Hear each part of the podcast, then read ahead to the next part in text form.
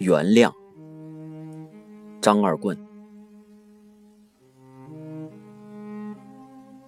原谅少女，原谅洗头房里十八岁的夏天的身影，就是原谅他田地间佝偻的父母，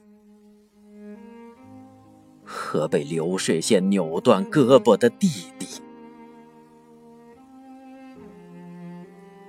原谅嫖客，原谅他的秃顶和旧皮鞋。就是原谅出租屋的一地烟头，和被老板斥责后的唯唯诺诺，也是原谅五金厂失业女工提前到来的更年期，以及她在菜市场嘶哑的大嗓门。原谅窗外越擦越多的小广告。还要原谅纸上那些溃疡糜烂的字眼，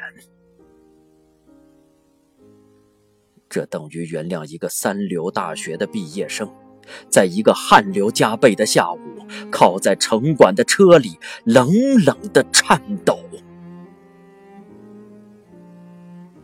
也等于原谅凌晨的廉价旅馆里，他狠狠的撕去。一页去年写下的日记，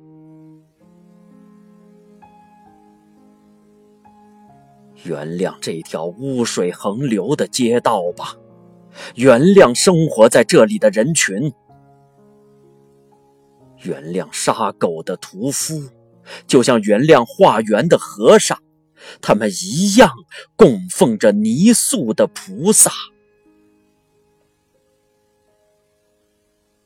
原谅公交车上被暴打的小偷，就像原谅脚手架上滑落的民工，他们一样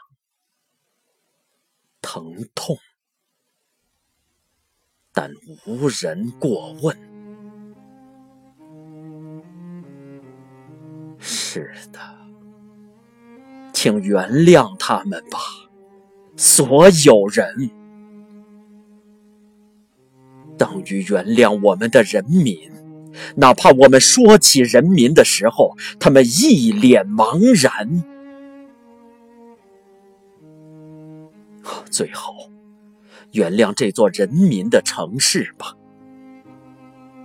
原谅市政大楼上崭新的钟表，等于原谅古老的教堂顶倾斜的十字架。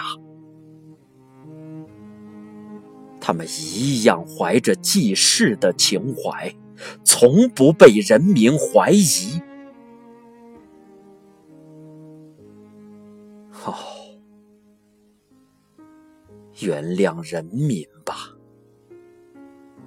等于原谅宪法和圣经。